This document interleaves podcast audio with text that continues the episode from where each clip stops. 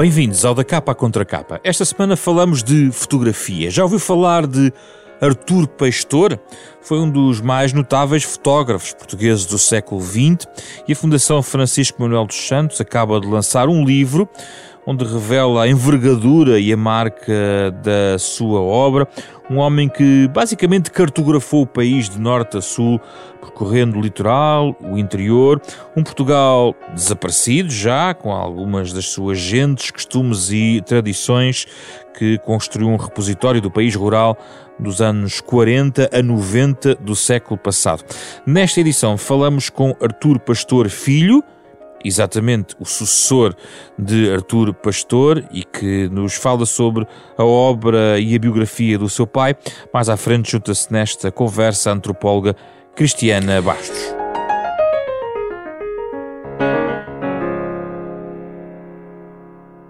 Bem-vindos, Artur Pastor uh, Filho e também Cristiana Bastos. Vamos falar sobre este livro. Como na rádio não há uh, acesso à fotografia, vamos ter que nos centrar um pouquinho sobre transportar os ouvintes para este ambiente.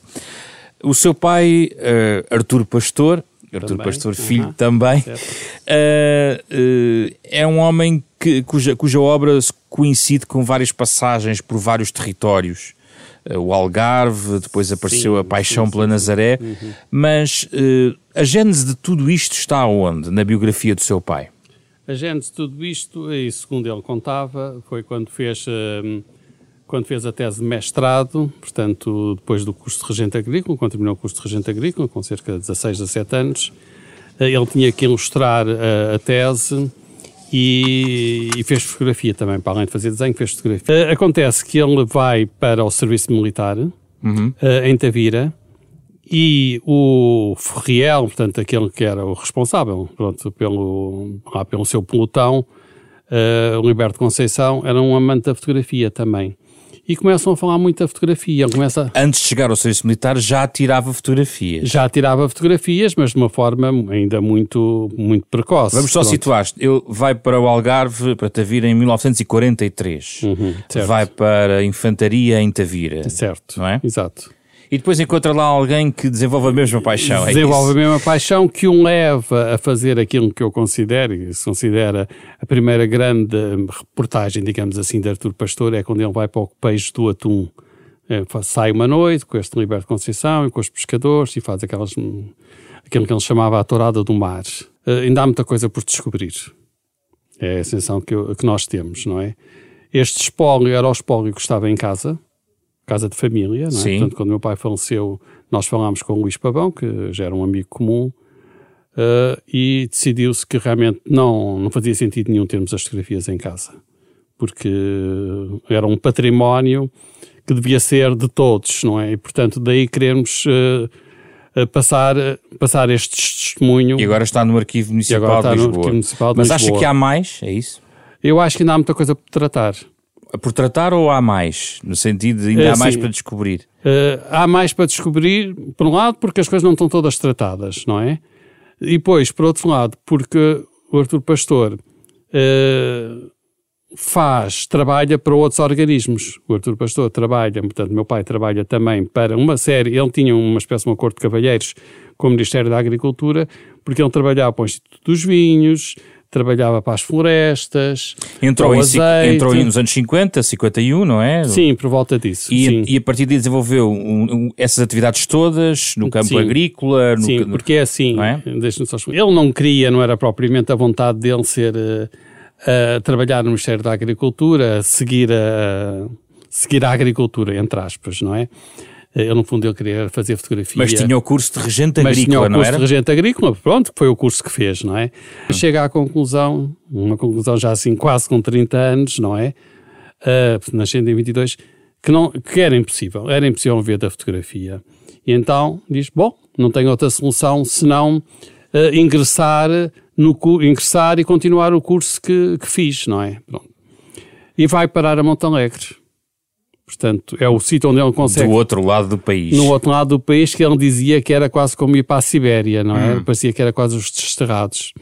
tal modo que ele chega, chega a Montalegre fica tristíssimo. Mas um dos seus livros, Algarve, de 1965, reflete esta experiência que teve logo desde os anos 40 em Tavira? Reflete porque é assim, uh, volta, portanto, agora voltando um bocado atrás, Sim. quando ele está em Tavira, não é? Uh, e começa a alargar um bocado o seu horizonte fotográfico, mas continuamos ainda, continua ainda a não estar a trabalhar no Ministério da Agricultura, não é? ele começa a fotografar uma série de sítios já planeando aquela exposição que se chama Os Motivos do Sul. Como é que chegamos à Nazaré em 58? Ao livro Nazaré? O livro da Nazaré em 58. Eh, portanto, portanto, ele trabalha num serviço, que era um serviço onde estavam uma série de, de artistas, digamos assim. Sim. Inclusive o Sousa Veloso, do, do TV Rural e pronto. E há um, um, um amigo dele, um colega, que tinha uma boa relação com, com a Nazaré, com a Câmara da Nazaré, e, e que propõe à vinda da Rainha Isabel II a Portugal. Sim.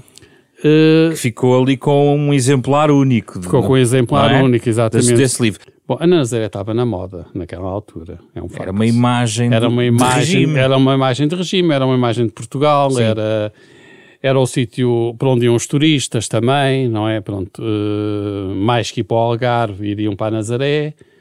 Uh, e depois ele tinha um fascínio, já tinha tido esse fascínio quando estava em Tavira, tinha um grande fascínio pelo mar, não é? É um homem da planície, um homem de Évora, de Alter do Chão, uh, mas tudo o que era, tudo o que envolvia o mar para ele era, era um fascinante.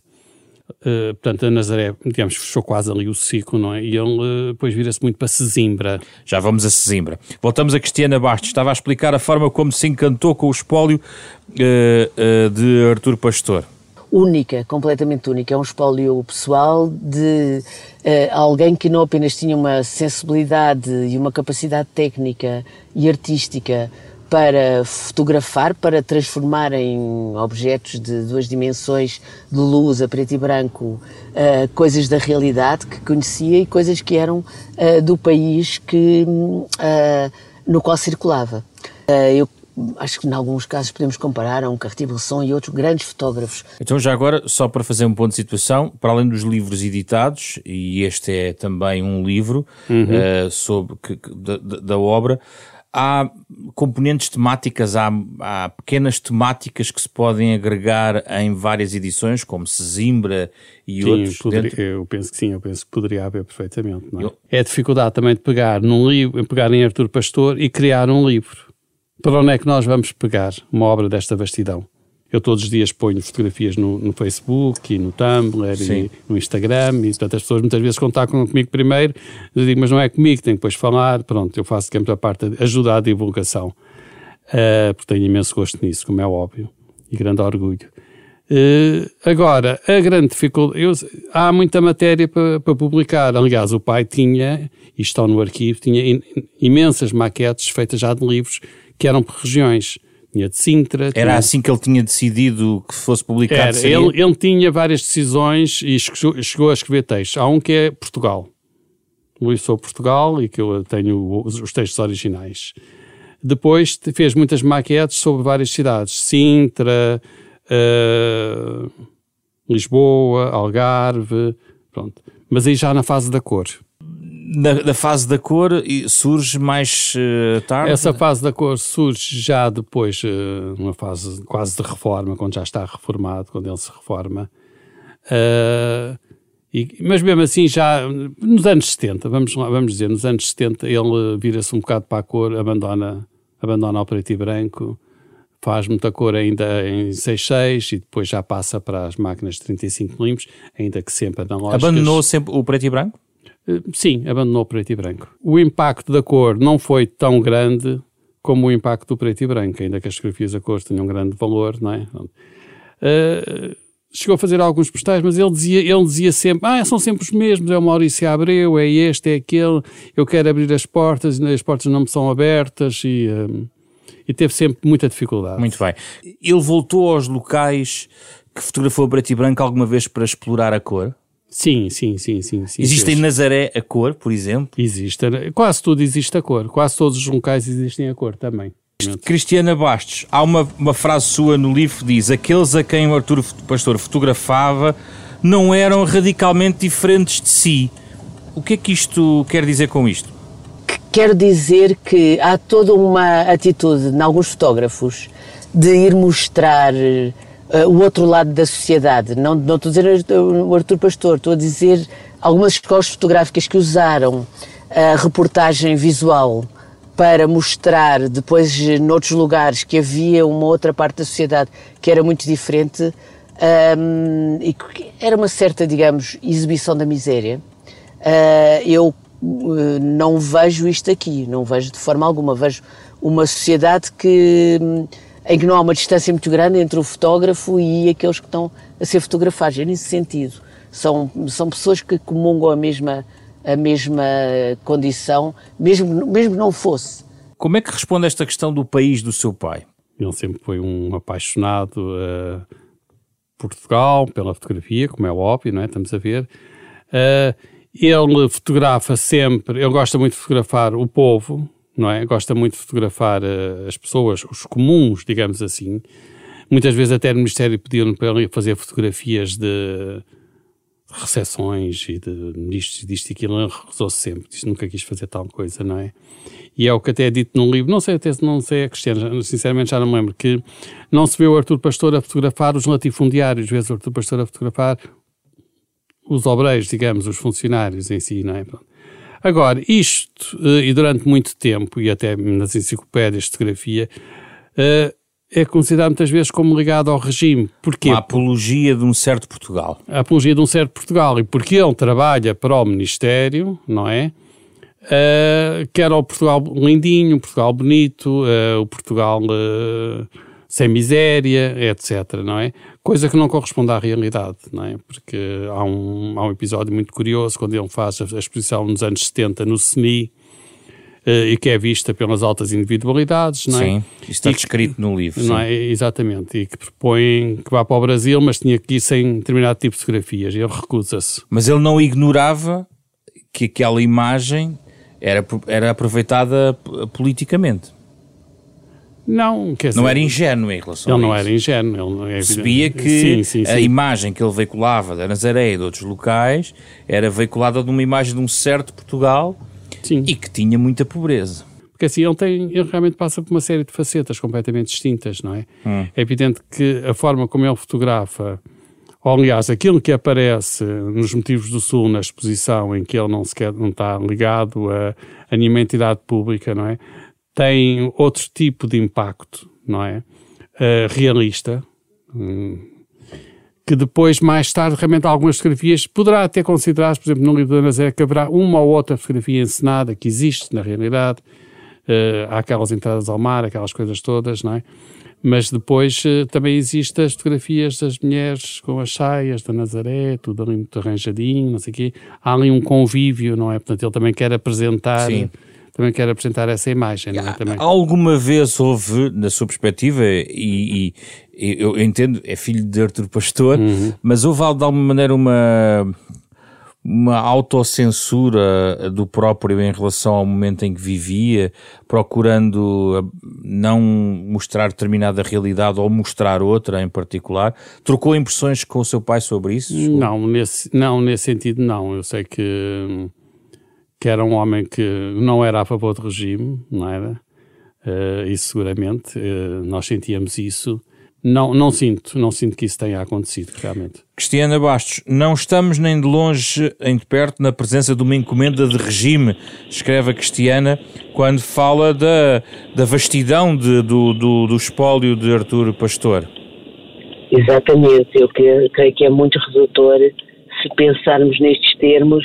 Pode haver coincidências e pode uh, o regime ter usado algumas imagens para promover um tipo de a produção imaginária do país enquanto um lugar de paz, um lugar de felicidade mansa, de alegria no trabalho, todas essas coisas que eram promovidas uh, no, no regime de Salazar como sendo a essência de, uh, de ser português. Mas eu penso que a obra é muito mais do que isso. Uh, claramente não é uma obra de encomenda e é uma obra que apanha uma, uma variedade uh, de situações na qual está presente também a dureza, o sofrimento humano, etc.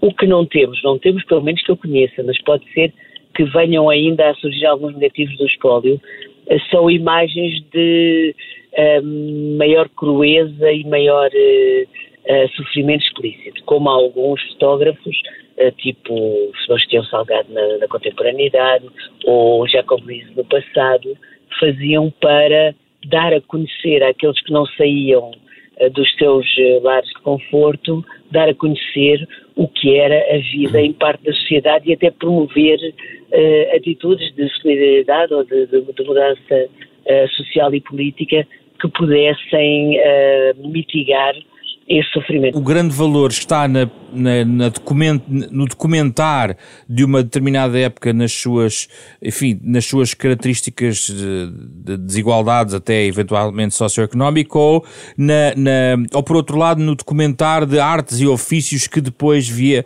hoje em dia são, são, são de facto de outro tempo. Uhum. Uh... Olha, é um conjunto de tudo, porque uhum. uh, nós temos visões uh, de coisas que de outra maneira só estão descritas, algumas uh, escolas no, no recônditos do país, na Montalegre, no, uh, no interior do Alentejo, etc. Temos coisas épicas na, na pesca, temos cenas de praia que são de um dramatismo incrível, podem ajudar artistas, pesquisadores e as populações que são descendentes de, dos fotografados a terem uma percepção mais uh, completa, visual, do que eram esses cotidianos.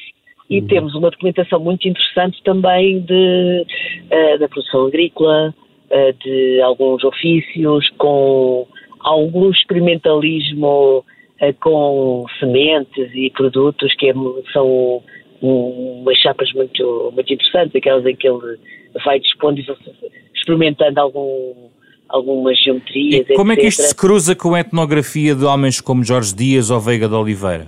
São paralelos, talvez. Não sei se eles tiveram algum contato, imagino que não. Jorge Dias e o, o trio Veiga de Oliveira, Benjamin Antes Pereira, Fernando Calhano, tinham uma proposta de levantamento sistemático. Eles queriam levantar, uh, por exemplo, sistemas de moagem, sistemas hidráulicos, eh, festas e romarias, etc, etc, e faziam-no uh, com vários ângulos, com o ângulo descritivo, narrativo etnográfico, com o ângulo de desenho, que era muito usado, e depois, em algumas circunstâncias, uh, também houve fotografia, mas foi muito mais com desenho e narrativa que, que uh, estes levantamentos foram feitos. Eu não vejo sobreposição, são coisas paralelas, complementam-se para conhecermos o país desse tempo. As de, as de Artur Pastor, se eu entendi bem o que foi a biografia dele e o, o que posso reconstituir, não são projetos eh, financiados, organizados, para levantar sistematicamente tudo o que há sobre assunto A ou B. Há aqui um lado também no seu texto que eu não tinha pensado, que é a forma como ele documenta uh, aquilo que o aparelho científico, sobretudo ligado à agricultura, uh, que existia é, naquela época, não é? É muito interessante. Isso, isso fascinou-me bastante porque ele não, uh, fotografava as, as plantas, os, os hortícolas, etc, etc, mas fotografava também os cientistas nos laboratórios a desenvolverem as mesmas sementes ou a a verificarem fungos e parasitas, a desenvolver instrumentos para apoiar a agricultura e, e isso é, é, uma outra componente da agricultura ou da ruralidade, entre aspas, que é muito diferente uh, do que é o estereótipo habitual dos mesmos. Uh, isso parece-me bastante interessante. Muito bem, obrigado Cristiana Baixo pela sua disponibilidade em relação a este livro, obrigado pela sua disponibilidade, um contributo importante. continuo aqui a conversa com Artur Pastor uh, Filho. O que é que aconteceu depois do 25 de Abril ao seu pai? Bom, depois do 25 de Abril foi, foi bastante curioso, não é? Vem, ele continuava ainda a trabalhar no Ministério da Agricultura, nestes tais, eram os serviços de informação agrícola anteriormente, ele mantém-se uh, mantém ainda uns anos, mas com algum desgosto. O desgosto não era o desgosto pelo regime, o desgosto era pelas técnicas implementadas, digamos assim.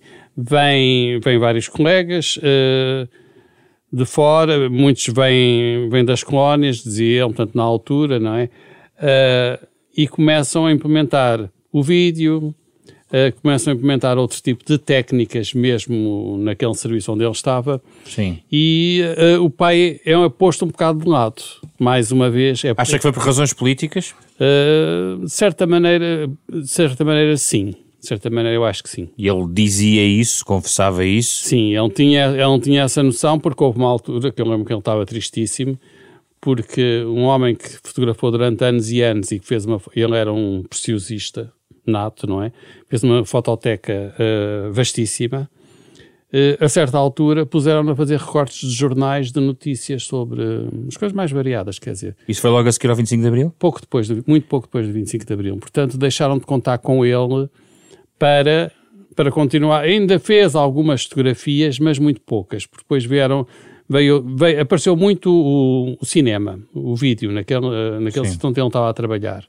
E, e, foi posto bastante lado e ele ficou bastante. O seu pai bastante... tinha aqui cartões de agradecimento trocados com Salazar. Sim, por causa de um livro, quando Sim. foi de um livro. Pronto. Ofereceu um exemplar do livro Algarve a Américo Tomás. Sim. Foi recebido pelo Presidente da República em Belém em 66. Teve, teve uma condecoração, pronto, todas aquelas. Estava muito associado, mesmo Sim. que me diga que não era a favor do regime. Exatamente, assim. quer dizer no fundo, ele sabia viver, não é? E sabia que tinha que viver assim também, de certa maneira, não é? Porque... E, mas o que é que aconteceu entre 74 e 1990, que foi a data do seu falecimento? Uh... Deixou de fotografar? Não, nunca, nunca, nunca deixou de fotografar.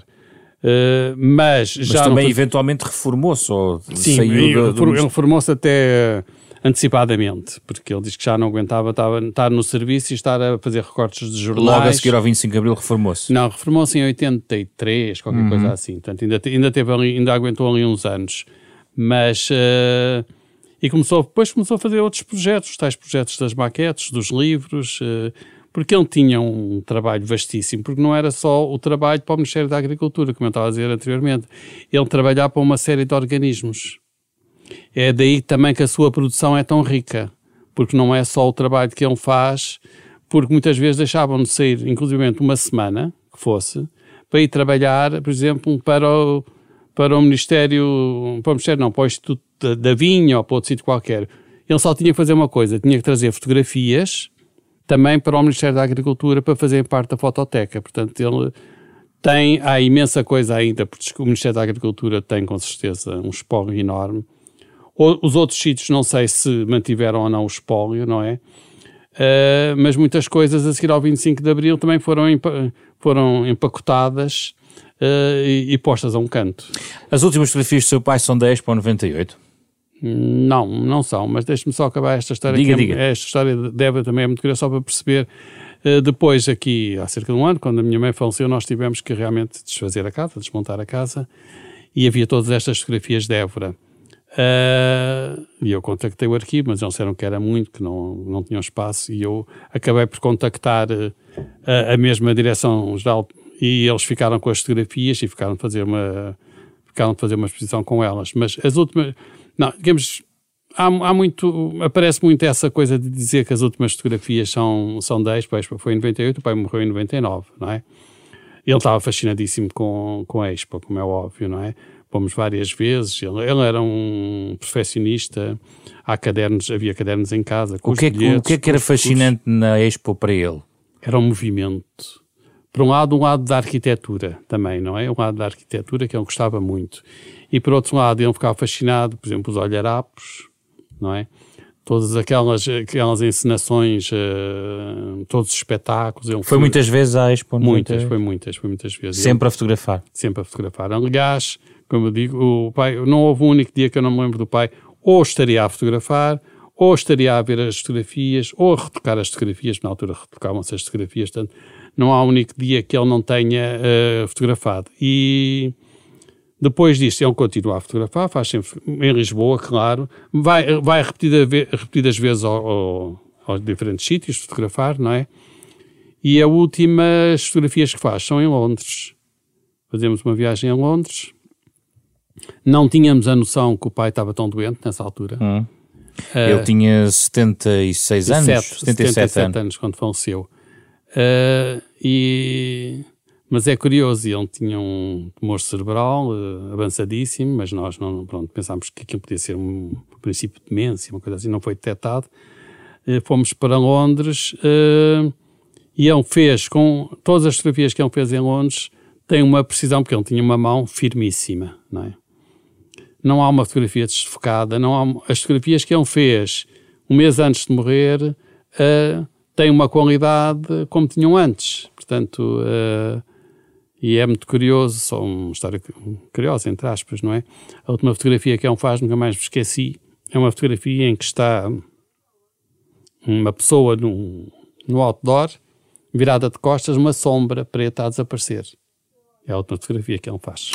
As fotografias que ele fazia uh, incluíam a família? Ele fotografava também ah, a muito, família? Muito, muito. Esse espólio está convosco? Uh, tá, mas também a família também eram, uh, também eram, aparecem em muitas fotografias, especialmente a minha mãe. Hum. Porque ele gostava muito de ter um lado humano. É o que ele dizia assim, eu gosto muito de ter a escala humana nas fotografias dele. Então, sempre, quase sempre de costas, não é? Há imensas fotografias em que estamos nós, os irmãos, uh, claro que era quase como se fosse um filme, take one, take two, hum. agora avança, para, não sei o quê tal, porque tinha que ser naquele sítio, porque para ele a luz, uh, o enquadramento, tudo aquilo era importantíssimo, não é? E a minha mãe andava sempre com ele, era aquilo que se podia chamar era a musa inspiradora e era, fez muitas fotografias com ele. Pronto, é evidente que temos centenas de fotografias, centenas, não milhares de Mais pessoais, digamos. Muitas, muitas, não é? muitas fotografias. Mas, portanto, o, na, no essencial está tudo no arquivo e há muito para tratar. Essa é que é, É, a realidade é. das coisas. Eu acho que é, a realidade das coisas é que há muito para tratar e o arquivo não tem capacidade para desenvolver mais atividades. Está preocupado com isso? Estou. Achava que havia outra entidade ou é possível arranjar outra entidade que possa trabalhar mais? Sim, não. Ou o arquivo confessa que não tem, ou a Câmara não tem essa capacidade? Muitas vezes, claro, eu sou o filho, não é? E quando eu falo para o arquivo, muitas vezes dizem, mas não existe só o Artur Pastor. Eu sei que não existe só o Artur Pastor, mas se calhar é aquele que é mais procurado neste momento no arquivo, não é? Eh, Quando eu falei de um livro de Sesimbra, quando aparecem outros projetos, pessoas que querem fazer outras coisas, muitas vezes eles respondem, mas nós não temos capacidade. Mas ele cruzou-se com outros fotógrafos. O Augusto Cabrita fala aqui sim, também sim, dele, sim, não é? sim, eles eram amigos, sim, sim, sim, sim. sim outros, sim, sim. outros com as mesmas artes, não é? Que se calhar fotografaram as exatamente. mesmas coisas de outra Sim, maneira. de outra maneira, exatamente. Mas durante a vida conviveu com eles Sim, ou sim, era sim, apenas sim. uma, não conviveu, uma relação conviveu de e respeito? ele tinha muito aquela vontade de era um, ele fez em, fez em, em Braga e fez em Lisboa também ele tentou hum, agora fal- falam-lhe o nome uh, o fotoclube Pronto, portanto, ele, tent- ele próprio também contava nos sítios, ele tentava fazer outras, hum, outras instituições, portanto, outras associações Hum. e uh, eram os amigos deles, eram os fotógrafos. Ele não era uma pessoa de grandes amizades, os Muito seus bem. amigos eram os fotógrafos. Obrigado pela sua presença, Nada, Artur. Pastor Filho e Cristiana Bastos, também nesta conversa sobre este nome forte da fotografia do século XX em Portugal, Artur Pastor, agora nesta edição da Fundação Francisco Manuel dos Santos, parceira da Renascença, nesta capa à contra capa, programa semanal que pode ouvir também na versão integral em podcast e nos sites da Renascença e da Fundação Francisco Manuel dos Santos. Um programa com o genérico original de Mário Lajinha, esta semana com Carlos Schmidt, Ana Marta Domingos, André Peralta e José Pedro Frazão. Regressamos na próxima semana com outro tema neste espaço.